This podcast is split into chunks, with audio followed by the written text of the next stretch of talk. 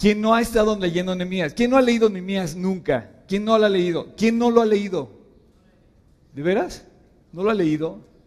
No, pues ¿saben qué? Les voy a recordar, les voy a poner una cosa aquí en el... A ver, a ver, tres voluntarios. A ver, ¿quién no ha leído Nehemías? A ver, ven, ven para acá, champ. A ver, ¿por qué no has leído Nehemías? No, no, no. Estamos estudiando Nehemías. Necesito que te, te pongas a leer. Entonces te voy a poner aquí para que te recuerdes que ya leíste tu Biblia hoy. Entonces tienes que leerlo, ¿ok? Órale, pues ahí le pones. Hay que te... Estoy comprometido. Ok, ahora ahí está. Dos más que no hayan leído. ¿No has leído Nehemías? No, no, no. Toma, te voy el tuyo también. Para que ya no se les olvide, ¿ok? ¿Alguien más?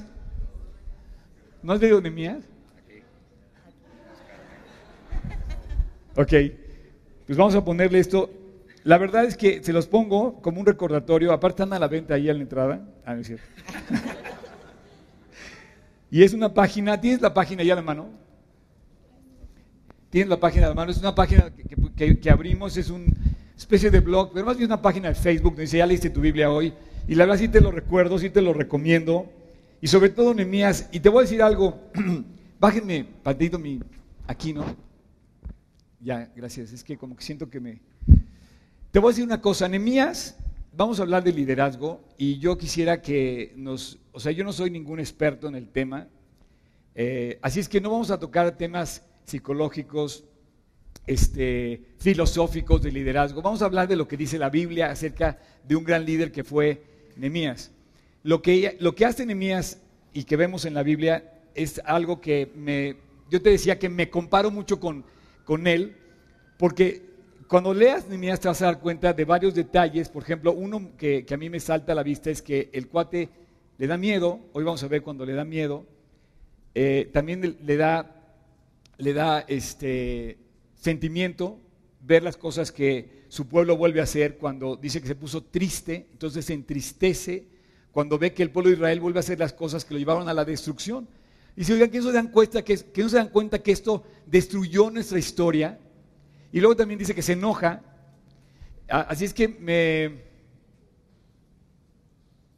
¿Ya se van? Ok, bueno, se, enoja y me, comparo yo mucho con él porque siento que eh, es la primera vez que un líder se- se expresa honestamente.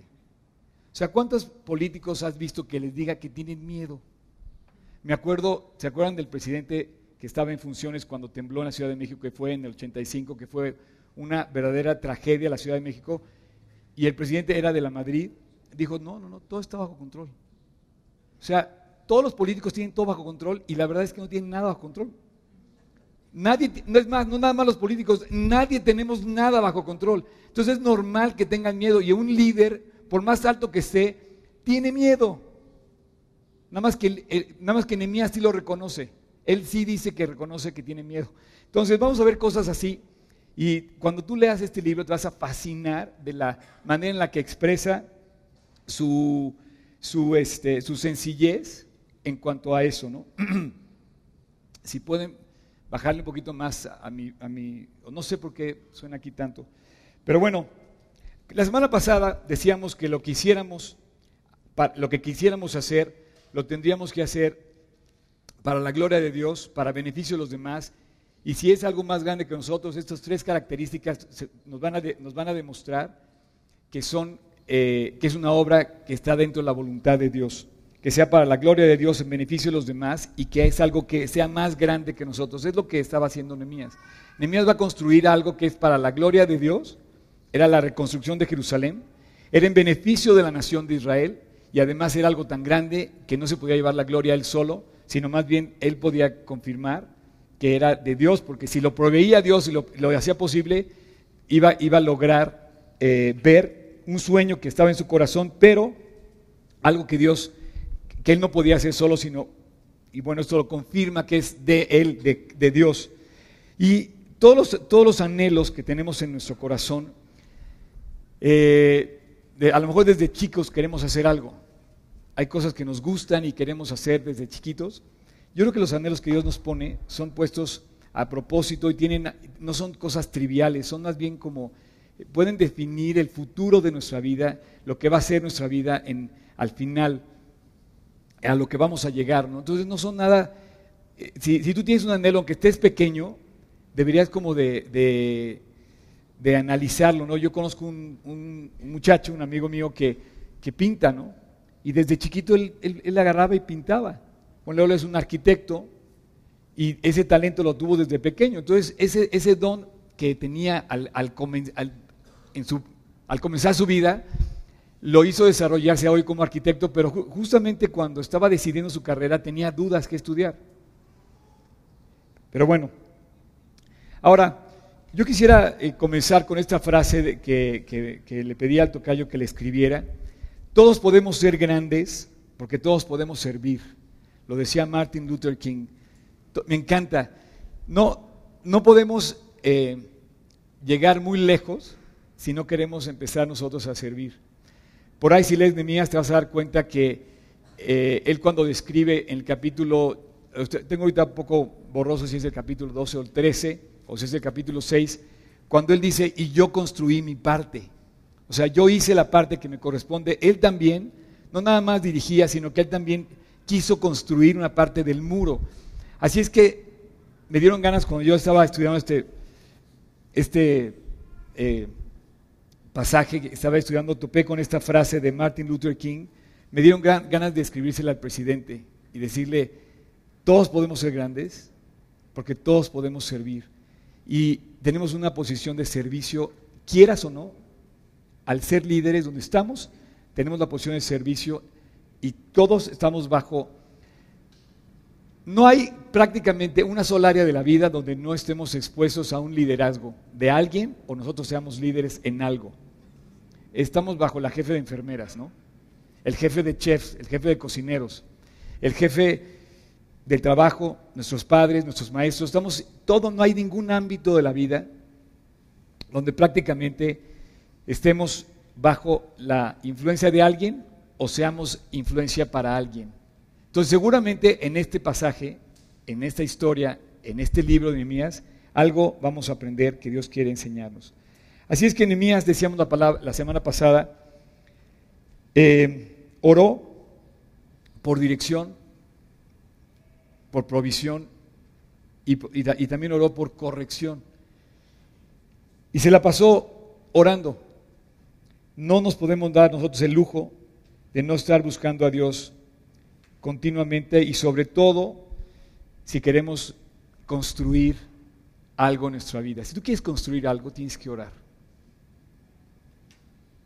no creo que haya habido ningún momento de la historia de la iglesia, si tú lo analizas, la historia de la iglesia desde que Jesús deja a sus discípulos hasta el día de hoy, no ha habido un pasaje en la historia de la iglesia que se haya levantado la iglesia sin haber orado. Y, por ejemplo, decía, ¿quieres poner esta otra frase, Tocayo? De Hudson Taylor. Decía, ¿es posible mover a los hombres por medio de Dios? bajo la oración solamente. Me encanta, porque tenemos que luchar en oración, tenemos que mantenernos en oración. Eh, y si no estamos luchando en oración, seguramente estás luchando en tus fuerzas. Mira, analízalo. No sé, sería un poco evidenciar a alguien si yo le pregunto ahorita cuánto tiempo pasa orando, ¿no? Pero si yo te pusiera de pie ahorita y te entrevistara hoy, ¿cuánto tiempo pasas orando por tu esposa, por ejemplo? Tú me dirías, realmente muy poco. Y si yo te preguntara, ¿cuánto tiempo pasas peleando con tu esposa? ¿Por qué te ríes?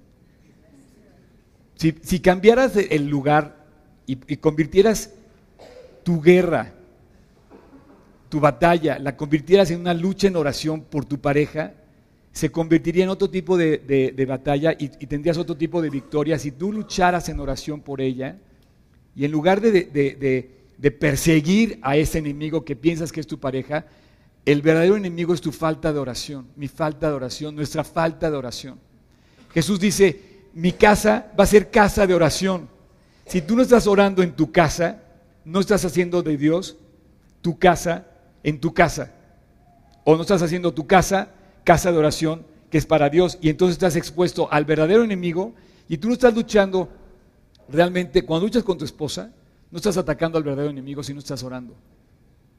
Entonces es tiempo de orar y es tiempo de atacar al verdadero enemigo, que es la falta de oración. Así es que este hombre dice, ¿es posible mover a los hombres por medio de Dios? Sí, pero solamente a través de la oración. Y es un descanso llegar y ponerte de rodillas y decir, Dios, te pido por esta persona, te pido por esta otra. Yo no tengo esposa, yo no tengo por qué este, batallar en eso, pero tengo muchas otras batallas también que hacer. Y seguramente, si estuviera casado, mi prioridad sería mi pareja, mi esposa, mi familia. Y tendría que pasar mucho tiempo orando por ella, ¿me entiendes? Y mucho tiempo pidiéndole a Dios que nos saque adelante en las áreas donde estuvimos, en donde, tuviéramos que, pues, puntos de conflicto. Y vas a tener puntos de conflicto, definitivamente. Todo el libro de Nehemías, si, si lo lees, ahora que les puse su bandita, y los que no, si lees el libro de Nehemías, te vas a dar cuenta que todo el tiempo él menciona que buscaba a Dios. Quiero decir una cosa, este, este estudio va a ser un estudio muy especial. Creo que Dios me, dio algo muy bonito que quiero compartirles con ustedes y espero que trascendente. Al final vamos a terminar con una oración muy especial. Yo no quiero pasar por alto este tema y más de lo que vamos a hablar ahora, ahora sin, sin mencionar la oración. El tema de hoy es constructor. Puedes ponerlo ahí, no sé si lo tienen, pero el tema de hoy la semana pasada fue copero, hoy vamos a hablar de Nehemías como constructor, builder, eh, sí, builder, eh, que construye, que edifica. Eh, cuando tú quieres hacer algo nuevo, a mí está, constructor, capítulo 2 de Nehemías. Cuando tú quieres hacer algo nuevo, te enfrentas con tres cosas. Te enfrentas con la, con la de entrada, cuando, cuando vas a hacer algo nuevo, este, si no, por ahí, Tony, tú eres de testigo. Yo quería comprar las sillas y no, no se puede. Entonces, este, te empiezas con la primera, es el rechazo, ¿no? Digo, estoy hablando, estoy bromeando, ya están las sillas ahí, la verdad creo que están bien. Pero, este, eh, lo primero que tú, cuando tú haces algo que, quieres construir, o sea, una persona, un, diseñador, un arquitecto que presenta una obra novedosa, dice, no. Me acuerdo cuando se iba a estrenar la, construcción del Museo Georges Pompidou en París, era la locura, porque iba a estar en el pleno centro de París, en medio de puros edificios eh, eh, estilo francés, y el Georges Pompidou era la cosa más moderna jamás imaginada en la mente de nadie. Entonces era, un cuadro con fierros y cosas y rarísimo. Y bueno, hoy es, un lugar, sigue estando ahí. Y todo el mundo aceptó y, ama el, museo este, ¿no? En París, que, que, ahí está, ¿no? Así es que lo primero que tienes es el rechazo, es decir, no. Es demasiado moderno, es demasiado novedoso, es demasiado arriesgado, es demasiado costoso, es demasiado, nadie lo ha hecho nunca. Esto, entonces, obviamente, esto se enfrentó también para construir. Y vamos a, ¿cómo voy a convencer a, toda la gente de ir a levantar una obra que nadie, a nadie se le había ocurrido, levantar el muro de Jerusalén? La segunda, qué cosa que te enfrentas es con la tolerancia y dices, ok, pero no estoy de acuerdo. Hazlo, pero no estoy de acuerdo. Te tolero, pero no estoy de acuerdo. Eh, la tercera, finalmente, es la aceptación. La gente que dice, vamos, órale. Así es que vamos a entrar a esa, vamos a entrar a la aceptación de esta obra de reconstrucción. Vamos a aceptar leer Nehemías, por favor. Miren, les voy a decir una cosa, a los que no han leído Nehemías, podrían decirme, ok, no he pagado la silla, pero no me pueden decir que no han leído la Biblia. ¿Ok? A lo mejor yo les puedo forzar, no los puedo forzar a que paguen una silla, que me gustaría, la verdad, me ayuden. Pero sí los puedo forzar y les puedo decir, si no están leyendo su Biblia, están cometiendo una falta y están errando. O sea, yo no te puedo no te puedo este, forzar a esto, pero sí te puedo pedir, oye, lee tu Biblia. No te puedes dar el lujo de no orar, no leer tu Biblia. Digo, si no estás haciendo eso, corres muchos peligros, ¿ok? Vamos a aceptar que vamos a leer la Biblia.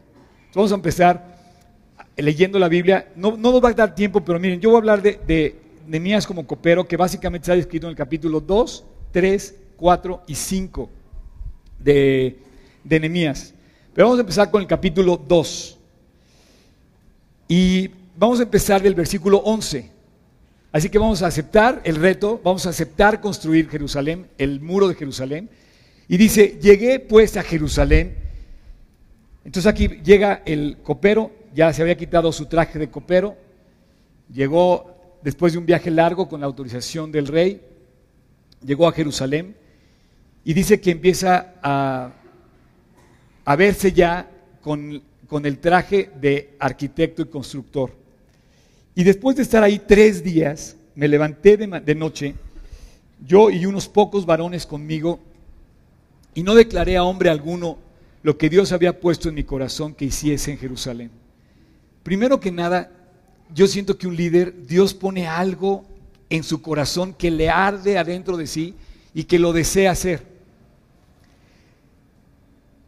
Ni había cabalgadura conmigo excepto la única que yo cabalgaba y salí de noche por la puerta del valle hacia la fuente del dragón y a la puerta del muladar y observé. Si quieres subrayar tu Biblia, pone ahí, observé. Los muros de Jerusalén que estaban derribados y sus puertas estaban consumidas por el fuego. Pasé luego a la puerta de la fuente y al estanque del rey, pero no había lugar por donde pasase la cabalgarúa en la que iba. Así que Nemías ve y observa lo suficiente para decir, esto está durísimo. Esto está muy difícil. Pero eso no lo detiene. En su corazón, él había tomado la decisión de empezar esta obra. Al grado de que ahorita vamos a ver cómo desde que el rey le dice que sí, ella tenía un plan estratégico que iba a usar y había, había tenido en su cabeza el lograrlo algo en la vida de la persona, de un líder, le pasa en su interior que tiene trazado de principio a fin el lograr conseguir una meta. Es como el corredor que quiere este, entrenar para hacer un maratón. Tú puedes entrenar para correr 5 kilómetros, pero entrenar para correr un maratón o para entrenar para correr un, un eh, Ironman o una cosa así, te toma mucho tiempo y te toma mucha decisión y tienes que invertirle, porque sabes que va a, haber, va, a haber días duros y va a ser una tarea difícil. Entonces, él observa y lo primero que ve es que está completamente destruida la ciudad. Y simbólicamente, como decía ayer el tocayo en la, en la, en la nueva eh, predicación que abrimos, quiero avisarles que tenemos ya nuestra nueva eh, célula de predicaciones los sábados a las 6 de la tarde. Entonces ya saben, pueden venir los sábados. Eh, ya se ha estado llenando de tal manera este lugar que ya no cabemos ni, a las 9 ni a las 11 en la mañana del domingo. Entonces abrimos la tarde del sábado para un estudio nuevo que estamos dando a través de mis eh, eh, discípulos, los que están estudiando conmigo. Ellos están abriendo y comenzó el tocayo Alanis. ¿Dónde estás, Alanis? Acá. Y él decía que toda la Biblia tiene una doble referencia. Y este muro que está destruido, él en su corazón Decía Dios, ¿cómo es posible que mi ciudad amada esté en ruinas? Bueno, así estamos en el corazón muchos, desprovistos, y, hay muchas vidas que están en ruinas por la causa de la negligencia. Durante 70 años, la ciudad de Jerusalén estuvo abandonada, expuesta, y la gente simplemente por negligencia cualquier parecido con la Ciudad de México, no levanta la basura, tira en las calles, rompe las cosas, este, destruye los ríos, porque simplemente, y así estamos, en esa condición nos encontramos, con muros destruidos, con puertas quemadas. Algunos aquí viven, viven vidas en sus casas destruidas. Y necesitamos, hacer necesitamos observar y meditar, hacer un plan estratégico para levantar esas ruinas en nuestra vida. Eh, relaciones, amistades, eh, problemas que enfrentamos todos, necesitamos observarlos, detenernos y proponernos levantar esas ruinas. Así es que eh, las pequeñas grietas se convierten en una en una amenaza de que empiezas a ver que no reparas una pequeña grieta y, se, se, vuelve más grande y de repente nos acostumbramos a verla y al rato ya es un hoyo y el hoyo ya es parte de la decoración del lugar y al rato el hoyo destruye el muro y el muro está cayendo y no nos damos cuenta, tenemos casas en verdaderas ruinas. Entonces, él se queda y dice, bueno Dios, ¿qué voy a hacer? ¿Qué vamos a hacer? ¿Cómo le vamos a hacer? ¿Cómo voy a organizar esto? ¿Quién va a ir primero? ¿En dónde va a empezar la obra? ¿Qué voy a usar para todo esto? Y, él empieza orando. Y déjame, déjame insistir en esto, pero voy a dar tres cosas el día de hoy que los líderes, cuando menos Nemías, no voy a hablar de ninguna filosofía, ni voy a dar conceptos filosóficos, ni psicológicos de, liderazgo, pero voy a hablar tres cosas que para mí me ganó ver a Nemías como un líder. Si puedes, este, si puedes anotarlos, anótalos. El primero, los líderes oran. Perdón que te lo repita, pero como decía Pablo, a mí no me es molesto escribir las mismas cosas y para vosotros es seguro. A mí no me importa repetir lo mismo y para vosotros es seguro. Los líderes oran. No sé si quieres poner eso, Tocayo. Apunten esto. Si quieres convertirte en un líder, tienes que, tienes que ponerte a orar. Porque va a haber cosas que no vas a poder mover más que poniéndote a orar. Va a llegar un momento en tu vida donde no vas a poder toparte con las personas, no vas a poder mover a las personas más que si te pones a orar. Los líderes que la Biblia menciona oraron. Y si quieres ser un líder, los líderes oran. Según la Biblia, los líderes oran. Son pocos los aspectos de la vida sin que estemos bajo la dirección de un superior. Decía yo, maestros, jefes, cocineros, científicos también como líder llegarás a, y, te, vas a llegar y te vas a topar con momentos donde no, vas a poder avanzar. Y si no oras, no vas a poder continuar esa, esa, esa obra. Va a haber cosas que no vas a poder cambiar, no vas, no vas a saber cómo manejar, vas a tener dudas, vas a tener temores, vas a tener, si haces algo nuevo, no vas a saber cómo enfrentarlo. Así es que necesitas recibir el mensaje que Dios tiene para ti hoy. Un líder ora. Es el mensaje para ti. ¿Sí? O sea, tienes que ponerte a orar. No se puede hacer ninguna tarea, y más una tarea difícil, sin orar. Te puedo comparar cuánto tiempo pasas peleando con tu esposa. ¿Por qué no inviertes ese tiempo y pásalo eh, en oración? Puedes seguir haciendo lo que siempre haces, te puedes seguir haciendo, o sea, puedes seguir peleando si quieres, pero te vas a dar cuenta que no te ha llevado a nada. Me acuerdo que una vez hablaba yo con una pareja y que me dice que, siempre peleaba con su esposa porque no le entendía, ¿no?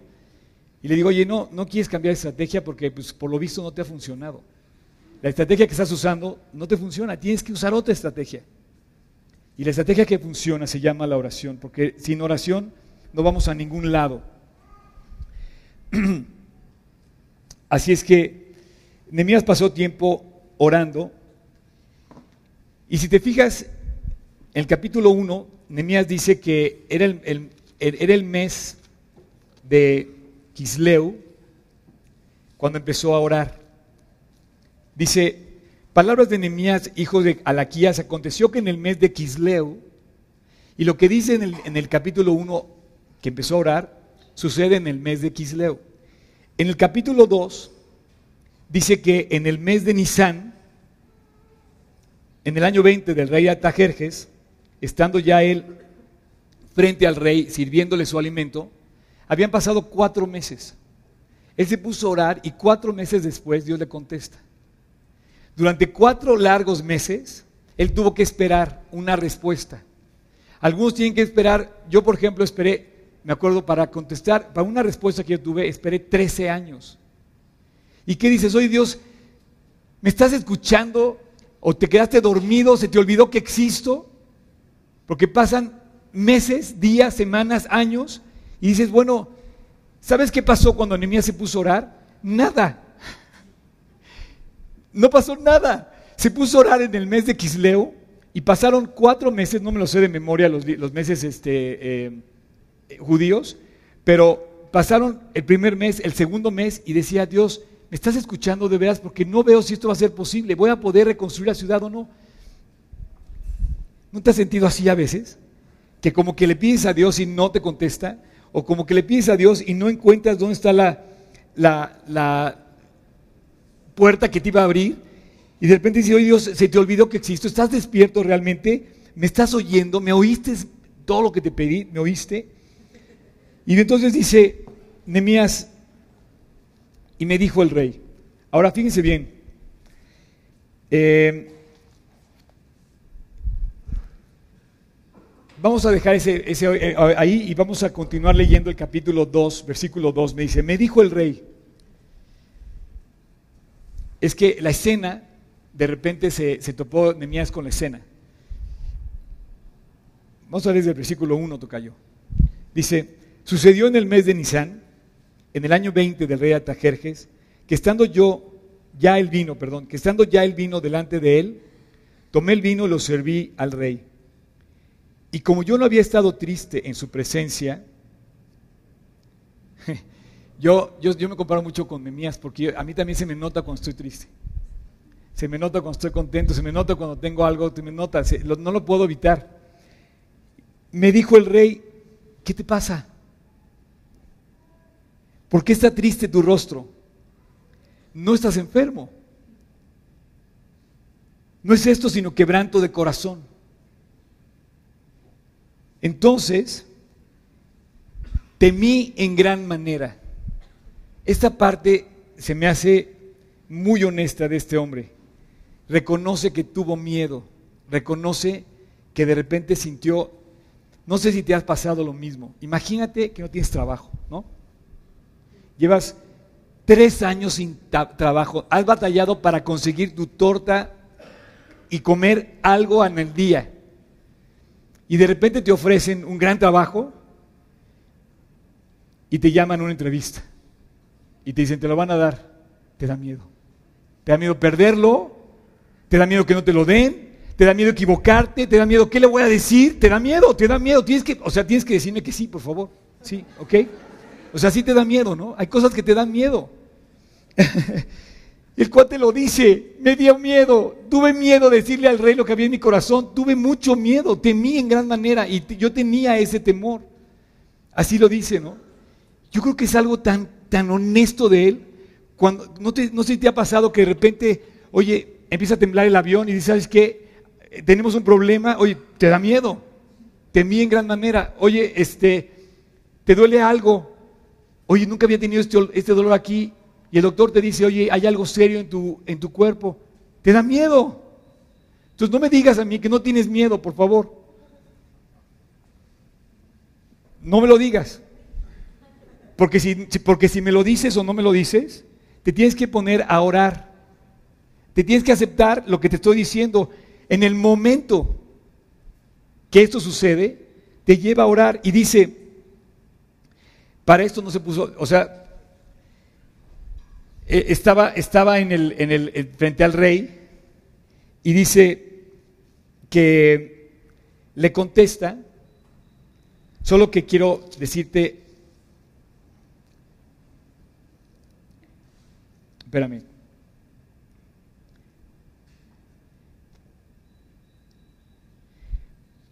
lo que viene ahorita no viene la oración que él hizo porque la oración la hizo durante cuatro meses. ¿Estoy de acuerdo?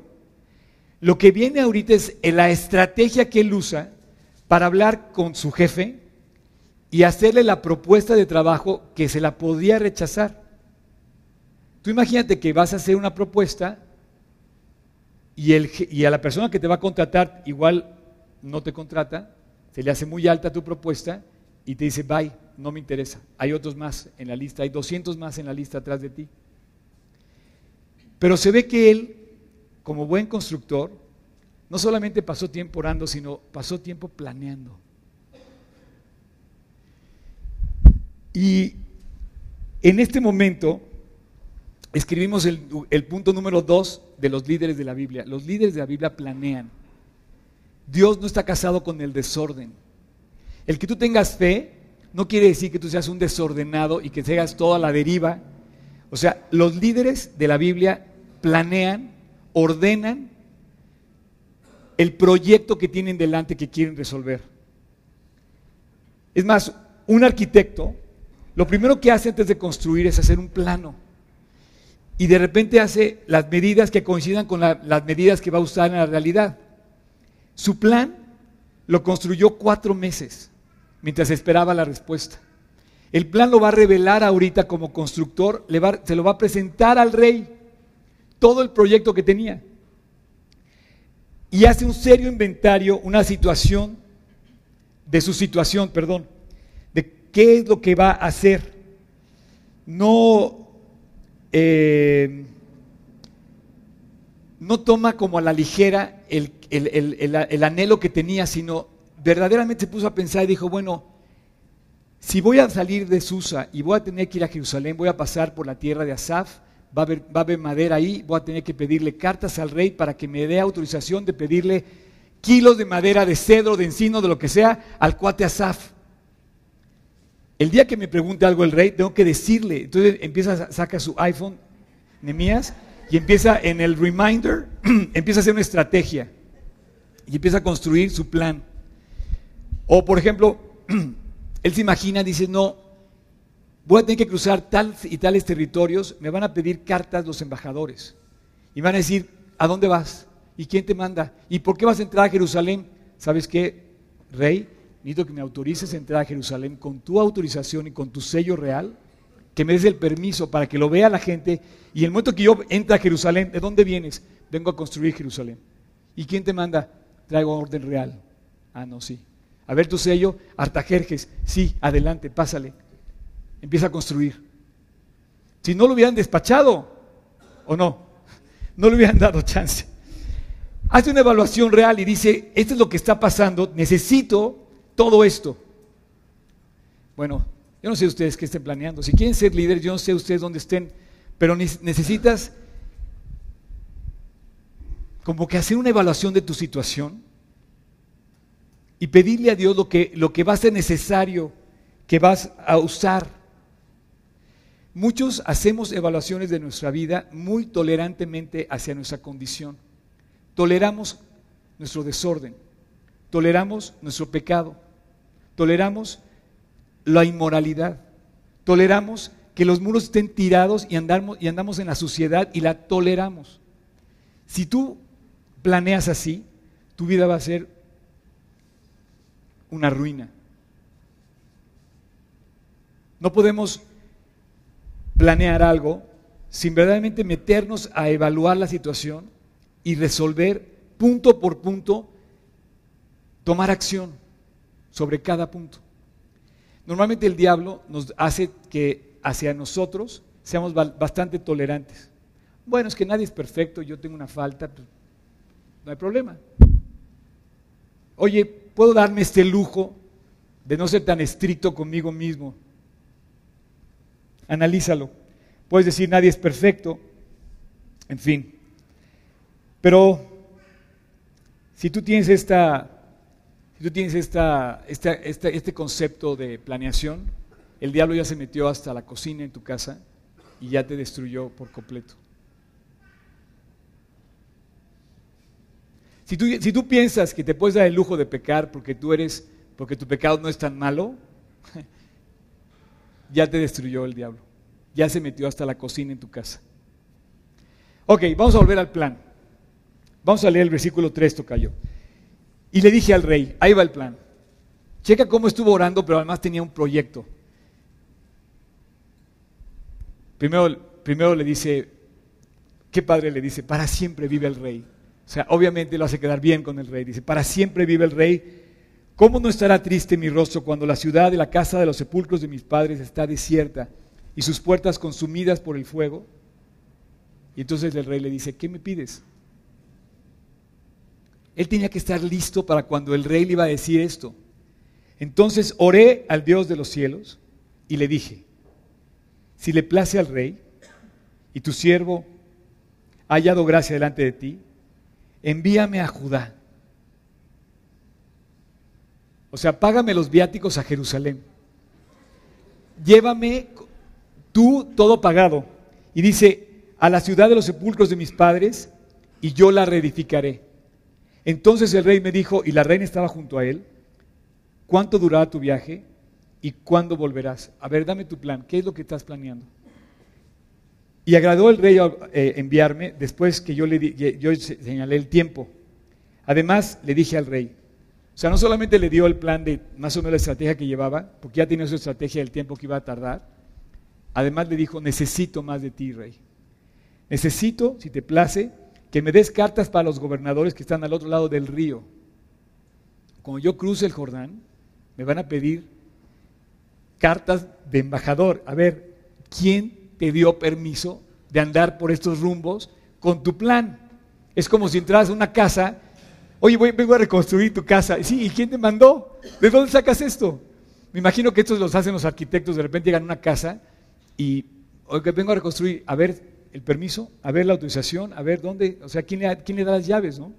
Equivalente a esto, dice, dame cartas de los gobernadores para cuando yo pase del otro lado del río, para que me franqueen el paso hasta que llegue a Judá. Y dame una carta para Asaf, guarda del bosque del rey, para que me dé la madera para enmaderar las puertas del palacio de la casa y para el muro de la ciudad y la casa que yo en la que yo estaré. Y me concedió el rey según la benéfica mano de Dios sobre mí. Él tenía un plan, él oraba y Dios hace honor a ese plan y a esa oración y se lo concede. Imagínate cuando está viendo que el rey empieza a firmar las cartas, pone su sello real en la, en la así con esa cera que hay para los reyes, con su anillo. Él tenía un plan y Dios se lo concedió. En su corazón se lo concedió. Si tú te pones a orar, prepárate cuando veas la respuesta de Dios. y aquí eh, vemos cómo él pidió cartas, cómo él eh, se encuentra con toda estrategia y además sabes que también te voy a decir algo, las cartas eran importantes porque tú imagínate que se iba a encontrar, esto lo vemos relatado a lo largo del libro Nehemías, con gente que lo iba a criticar y con gente que se iba a oponer a él. El permiso del rey era indispensable para presentarlo ante la gente que le iba a echar bronca. Tú cuando hagas un plan, tienes que planear que va a haber gente que se va a oponer a ese plan, sobre todo si es de Dios. Me encanta aquí uno de mis amigos que corremos juntos porque dice que está en la universidad, acaba de entrar a la náhuac. Dijo, ya le eché de cabeza, pero bueno, perdón. Está acaba de entrar a la, la, universidad y dice que lo primero que le hizo, ves que en las universidades cuando entras le dicen, oye, eh, preséntense cada quien digan algo de su vida, ¿no? Y entonces eh, la, maestra les pidió que hicieran como un trabajo eh, escrito y, él, en, una hoja puso una cruz y a lo largo de toda la cruz puso fotografías de todo lo que hace. Corre, estudia, canta, este, estudia la Biblia, todo lo que hace y dice Jesús es el centro de mi vida y se lo presentó. ¿Sabe lo que estaba haciendo ese cuate? prácticamente estaba dando todos los elementos para que se lo bulearan completito. Ahí en la escuela. Pero además, fuera de relajo, él estaba presentando como quién es. Y estaba dándose lugar a Dios, que dice, Jesús es el centro de mi vida, ahí está Jesús. Entonces me, encanta porque se presenta con los argumentos, y o sea, él tenía que tener la autorización del rey para enfrentarse a las críticas. Y este joven que está en la universidad sabía que iba a enfrentar críticas, pero sabía que tenía del lado de Dios todo a su favor. Y me encanta tener como, como que ese valor. Imagínate, Nehemías no había estado en Jerusalén. Llegar a Jerusalén iba a ser, iba a ser muy difícil enfrentar pues, a gente que no conocía, con la que no había convivido últimamente. Y bueno, antes de que lo pongas, Tocayo, el punto 3, te quiero, te quiero decir que voy a entrar al punto 3 y es el que yo quiero también imaginar que, que Dios nos los puso para, para, para entender la Biblia de una manera especial en cuanto al liderazgo. Número uno nos dijo que los líderes oran y número dos dice que los líderes planean. Antes de entrar al punto 3, yo quiero decirte la escasez que hay de ánimo en esta vida. Hay, mucha, hay una escasez de ánimo. ¿Qué, hace un líder para sembrar esperanza? No, no viste su partido político de verde, ni habla de la palabra esperanza. La verdad es que si tú vas a convencer a alguien que seas tú líder, tú no puedes presentarte como un tótem. ¿Sabes lo que son los tótems? ¿Puedes poner un tótem ahí, Tocayo? Eso es un tótem, mira. Eh, es una como escultura de madera, normalmente son alargadas, y de repente te describen, ese es un tótem. Hay, hay gente que tiene cara de tótem. Es más, es más, esa es la selfie que se tomó el cuate. No, no, no sé, no se rieron. Te lo digo en serio, mira, los de abajo están cantando, pero el de arriba está demasiado serio, así está como dice, oye, pero tú no puedes convertirte en un líder con cara de tótem. Hay políticos que no se ríen, por ejemplo. Eh, la risa, la alegría, es el ingrediente que les hace falta a muchos líderes. ¿De dónde viene la alegría? ¿Quién la produce la alegría? La, risa contagia. La risa, la alegría verdadera, se, se pega. Si la alegría fuera una enfermedad, sería la enfermedad más contagiosa que existe, que existiera. ¿Por qué? Porque el gozo real, el gozo duradero, alivia la carga te relaja, te, alivia un poco el pesar. Hoy en día hay una escasez tremenda de liderazgo donde tú puedas convivir con gente que te aligera el camino. Normalmente tú llegas a un lugar y te cargan de broncas y de cosas y de... No, no, no, ¿sabes qué? Ve cómo está la... Y de repente abres el periódico y te, das cuenta de que está terrible. Las personas que están, que están felices siempre están en demanda. Siempre los quieres invitar a todos lados. Las personas que, están contentas siempre están demandadas. Pero hay una razón real a que hoy todos tengamos cara de tótem. El escenario que nos, que nos rodea es terrible. No lo, no lo, justificaría, pero la verdad vivimos cosas bien difíciles. La política, la economía, no, no, no todos, o sea, los costos de la vida, las promesas que se han roto en los matrimonios, las, eh, nunca ha habido tanta violencia, nunca ha habido tanto abuso, nunca ha habido tanta droga, nunca ha habido tanta falta de ética profesional, nunca ha habido tanta infidelidad, nunca ha habido tantos divorcios, nunca. En la época de mi mamá no se divorciaba la gente como se divorcia ahora. Eh, la crisis económica, los suicidios, todos son causas de desánimo. Y la gente anda así en el periférico. Voltealo a ver. Voltea a ver al que quieras. Normalmente te ladran así, te... ¡ah! No me, no, me, ¿Por qué me ves? O sea, de verdad, traemos como una carga tremenda. Necesitamos líderes que compartan aliento. Necesitamos líderes que, que compartan esperanza. Necesitamos líderes que se vean, que, que vean la felicidad como algo que, aunque esté escaso, es un, es un producto alcanzable. La felicidad es un producto que se puede alcanzar.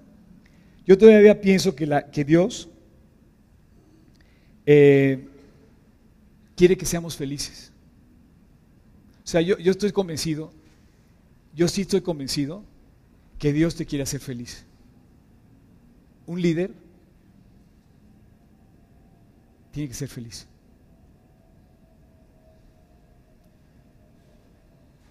un verdadero líder tiene que ser una persona feliz.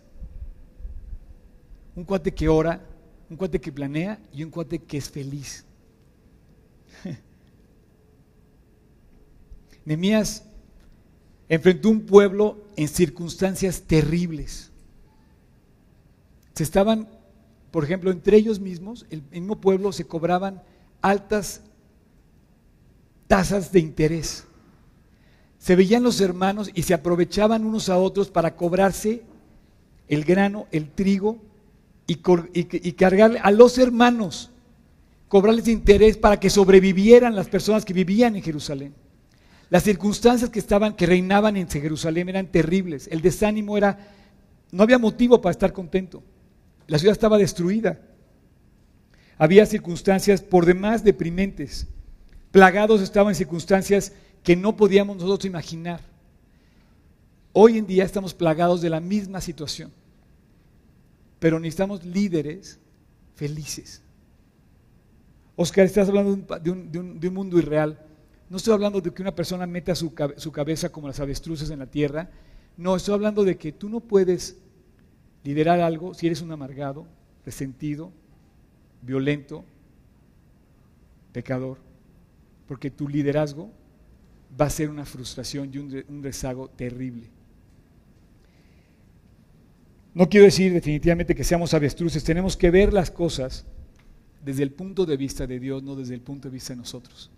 Si tú metes tu, cabeza en la tierra y te olvidas de todo, no estás viendo las cosas como debes de verlas, más bien es ver como Dios lo ve. Le voy a pedir al, grupo de música si puede pasar. Vamos a subir todos aquí al escenario.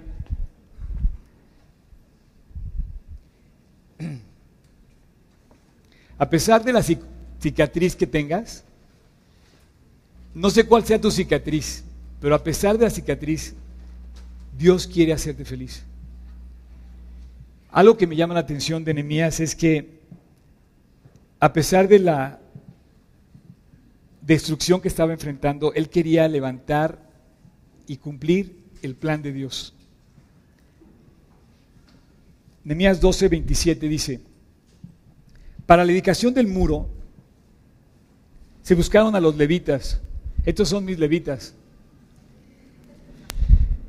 para traerlos a Jerusalén, para hacer la dedicación y la fiesta con alabanzas y con cánticos y con címbalos y con salterios y con cítaras. O sea, había que, había que celebrar que se había cumplido, ya estaban aquí en el capítulo 12, ya se había logrado terminar la obra, y había que levantar el ánimo de la gente, había que compartir ese ánimo y esa alegría.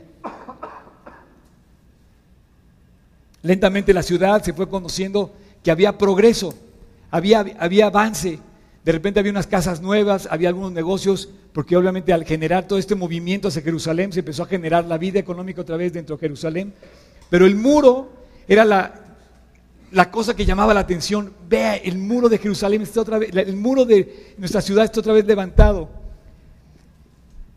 El, pasaje dice que sube por un lado Esdras y por otro lado Nemías y se ponen todos los, músicos y cantantes de un lado del muro y otros del otro lado. Parecía como, una, como un desfile, igual no sé si era la marcha de los de Disneylandia que están celebrando cuando van cantando al final, no sé, pero se forman, dice que se forman arriba del muro y empiezan a, caminar alrededor del muro en sentido opuesto. Por un lado Nemías con músicos y por otro lado Esdras con músicos. Cantaban y dice que el alboroto se oyó por todos lados. Hicieron un alboroto tremendo. Y tú dices, ¿sabes qué? Ya, Oscar va a empezar a cantar y va a que, todos gritemos y cantemos y bailemos. No, no, no, no. Es mucho más profundo lo que voy a hacer ahorita. Quiero que pongas atención a lo que te voy a decir. El pasaje dice que llamó a los músicos para dedicar una fiesta. Pero sabes que no existe una fiesta con risas falsas. Porque te puedes reír brindando con el mejor tequila, lo que quieras, pero sabes que eso es pura falsa alegría. La alegría está en el muro de Jerusalén. Cuando tú levantas otra vez las murallas de tu vida, ahí está la alegría. Se treparon al motivo de alegría, se ponen hasta arriba, se trepan y empiezan a cantar, Señor, hemos levantado de las ruinas la protección de esta ciudad. Si tú no tienes protección en tu ciudad, estás en ruinas. El versículo continúa y dice, y fueron reunidos los hijos de los cantores. Ahí están. Así de la región de alrededor de Jerusalén como de las aldeas de los netofatitas. ¿Sabes qué quiere decir alabanza? Alabanza quiere decir alegría, deleite, júbilo. Y el pueblo estaba feliz. Habían logrado terminar la obra. Pero ve lo que dice el versículo que sigue. No nada más fue una celebración. No nada más era fiesta no era simple fiesta con juegos pirotécnicos y cosas, dice, y de la casa de Gilgal y de los campos de Geba y de Asmabet, porque los cantores se habían edificado aldeas alrededor de Jerusalén y se purificaron. Subraya por favor esa palabra. Se purificaron los sacerdotes y los levitas y se purificaron también el pueblo. ¿Cómo? ¿Cómo? A ver, espérate, ¿qué no iban a cantar como locos, brincando como locos? No, no, no, no, no. Se purificaron. Y purificaron las puertas y purificaron el muro, se purificaron. Un líder tiene que ser una persona purificada. Si estás en manos de un líder que no está purificado, estás en manos de un terrible líder de un líder egoísta, de un león rugiente que te va a devorar. La celebración verdadera es cuando un corazón limpio. La celebración de verdad, que puedas celebrar que tienes un líder limpio, esa es una celebración. Dijo, mi trabajo no está completo, dijo Nehemías, si no limpiamos a este pueblo. ¿Sabes que la felicidad procede de la limpieza? Tú sabes que las risas falsas existen. Y sabes cuándo se ríe la, gente y sabes que es pura farsa. La purificación precede a la felicidad. Esto es un punto que hay que detallar. Cualquier gente que dirija debe ser una persona feliz. Porque si no te va a dirigir un cuate amargado. Imagínate. O una chava amargada. Imagínate estar en manos de un amargado. No, no, no, no sé si les da miedo, pero si no te conviertas como ellos, o sea, no seas así. El primer paso para ser feliz es un corazón puro. Ve lo que dice esta frase. Dice, no hay un solo líder, escucha bien, que no haya tratado de fingir que tiene un corazón puro sin fracasar. Nadie puede fingir. Me acuerdo de una, ya esto es de mis épocas, y tú vas a Guadalajara, al Camino Real, y esto es algo que está ahí. Había una foto, estas fotos están llenas por todos lados, el grupo de los 20, el grupo de los 100, el grupo de los 8, el grupo de los, los grandes, ¿no? Había una foto que un día el Camino Real de Guadalajara hospedó al grupo de los 20 líderes más importantes, ¿te acuerdas? De, toda esa, del mundo hispano, ¿no? El 50%, 10 años después, estaban en la cárcel. ¿En serio? Tú puedes ir al Camino Real de Guadalajara y ver que las habitaciones tienen el nombre de quién se hospedó ahí.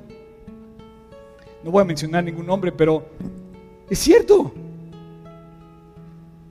Ahorita hay un juicio contra una persona que acaba de dirigir hace unos años una posición. Digo, ¿cuántas? Señores, esta es la verdad. Tú no puedes dirigir con corazón impuro y pensar que vas a salirte con la tuya. No lo puedes hacer. Un líder ora, un líder planea y un líder vive limpio, cuando menos según el estándar de la Biblia. El descuido moral y el pecado no producen alegría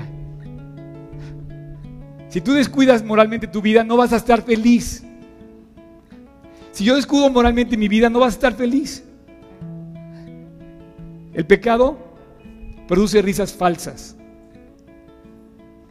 De esas así que maquillas como, los, como los modelos, ¿no? Me acuerdo que el otro día estaba oyendo el testimonio de una modelo y pone su foto, preciosa la chava saltando, feliz. Y dice, ¿Saben lo odioso que fue tomarse esa foto? Tuve que saltar 200 veces para que me tomaran esa foto y nunca realmente estuve contenta. Nunca. Doy una impresión totalmente equivocada. Eso no es mi vida. Me, la chava hablaba de, cómo la forzan a que nada más... bueno, no forzan, porque pues, ella era su... Pero estaba dando testimonio. En fin, toma nota. No se puede tolerar el mal. No te puedes reír de las cosas que Dios odia. Si tú haces cosas que Dios odia, nunca te vas a reír. Nunca vas a gozar. Nunca vas a estar feliz. Nunca vas a ser esas personas atractivas que la gente va a querer como tú porque vas a llorar. Tú no te puedes reír de lo que Dios odia. Cualquier líder, líder que espere que sus esfuerzos levanten a otros, tiene que comenzar con purificarse. Si yo quiero levantar tu corazón, yo tengo que levantar primero el mío. Si yo quiero que tú ores, me tengo que poner a orar yo primero. Si tus hijos quieren que ores en tu casa, no sé si ya te pusiste a orar tú, papá. Así es que voy a aprovechar este momento para hacer una sencilla relación. Si la, si la felicidad procede de la limpieza, ¿de dónde procede la limpieza? Solamente hay un lugar donde viene la limpieza. Se llama la cruz del Calvario. Y Jesús quería hacer hombres y mujeres limpios. No matemáticos, no filósofos, no arquitectos. Quería hacer corazones que fueran al cielo. Un líder tiene que estar limpio, si no, todo lo que haga lo va a contaminar. Y Cristo es el único que puede limpiar tu vida, tu pecado. Jerusalén se tenía que purificar, pero tú también, tú y yo también, nos tenemos que purificar. Te voy a pedir que ahí donde estás cierres tus ojos. Y voy a hacer dos cosas. Cierra tus ojos, escúchame con los ojos cerrados. Voy a hacer dos cosas. La primera, voy a orar para que te agarres de Cristo y le pidas perdón si no lo has hecho aún. Y después voy a hacer otra oración al terminar. Pero quiero ser muy claro contigo. No vas a llegar muy lejos si vives una vida sucia. Cuando menos, no vas a llegar al cielo. Así es que es tu oportunidad de pedirle a Dios perdón. Si tú quieres, ahí en tu corazón, arregla tu vida con Cristo. Yo voy, a, yo voy a orar y yo quiero que tú repitas en tu interior esta oración. Señor Jesús, he pecado. Yo soy el problema. Hoy te pido perdón. Quiero purificarme y quiero entregarte mi vida. Corrígeme. Cámbiame. Y te pido, Jesús, que entres a tomar lugar dentro de mí. Que entres a mi corazón y tú dirijas mi vida. Te doy gracias por haber ido a la cruz del Calvario, a ofrecerme lo que solo tú me puedes ofrecer, limpieza y perdón. Hoy me quiero bañar de ti, limpiar en ti. Y te pido que te quedes en mi corazón. Quiero seguirte y quiero honrarte. Y quiero que seas mi Salvador. Te lo pido en tu nombre Jesús. Amén. Y voy a hacer otra oración. Voy a hacer otra oración. Y voy a tomar las mismas palabras de Nehemías. Y quisiera que nunca olvidaras lo hermoso que es que nos hable Dios de enemías y el mensaje que nos quiere dar. Porque este país necesita corazones limpios que anden por las calles. Este país necesita purificarse. México necesita pedirle perdón a Dios. Hay mucha sangre derramada, hay muchas cosas que no están bien. Desde que copias en un examen hasta que los secuestradores, déjame decir una cosa, un secuestrador pudo haber empezado copiando en un examen. porque empezó a violar las leyes que no debía violar. Señor Dios de los cielos, tú eres fuerte y grande, temible, cumples tu pacto y eres misericordioso con los que te aman y guardan tus mandamientos. Son palabras de Nehemías. Yo te ruego que prestes atención a las súplicas que de día y de noche te hace este humilde siervo tuyo en favor de este pueblo. Reconozco que tu pueblo, aquí pone la palabra Israel, pero podríamos poner a México. Reconozco que tu pueblo de México ha pecado contra ti. Lo mismo que mis antepasados y yo. Nuestra corrupción ha llegado a los extremos, pues no hemos cumplido con los mandamientos, las leyes, los estatutos que tú le diste a tu siervo Moisés. Recuerda,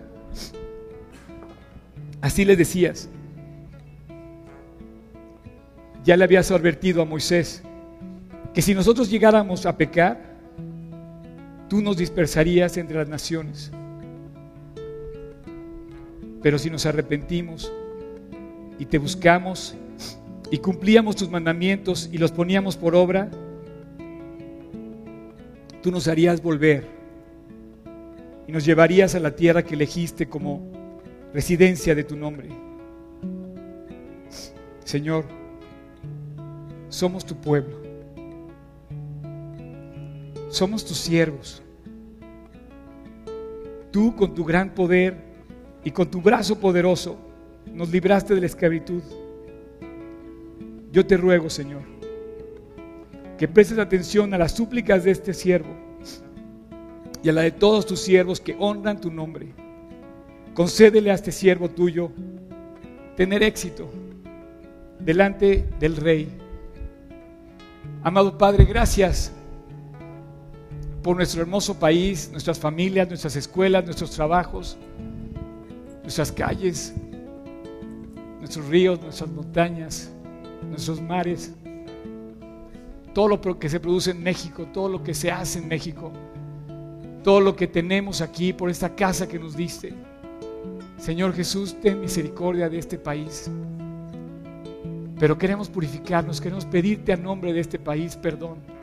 Queremos pedirte, Dios, yo y los que estamos aquí, que nos perdones, que nos limpies. Queremos pedirte que nos purifiques, que limpies a nuestros líderes y también que, que limpies el corazón de todo mexicano Padre, ten misericordia de esta nación. Tú dices que si volvemos a ti, nos humillamos, corregimos nuestra vida, andamos bien entre nosotros, no le hacemos mal a la gente.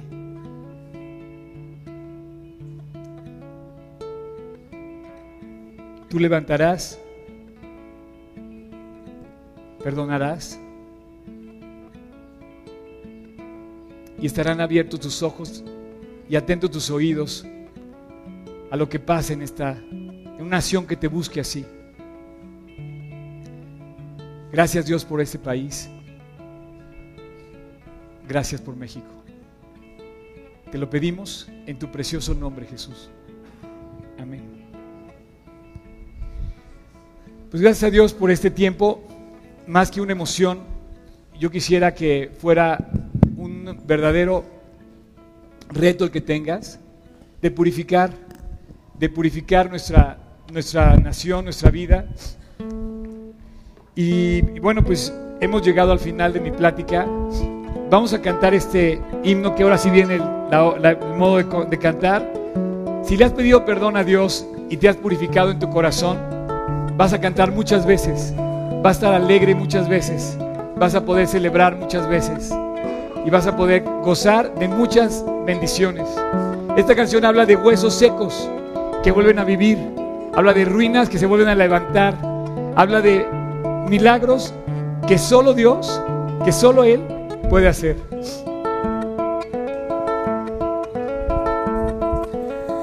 mis huesos secos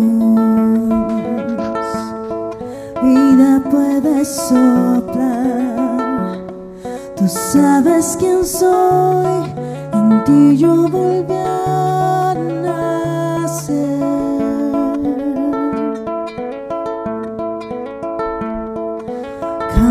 La tormenta, das paz a mi interior. Me doy como soy, despierta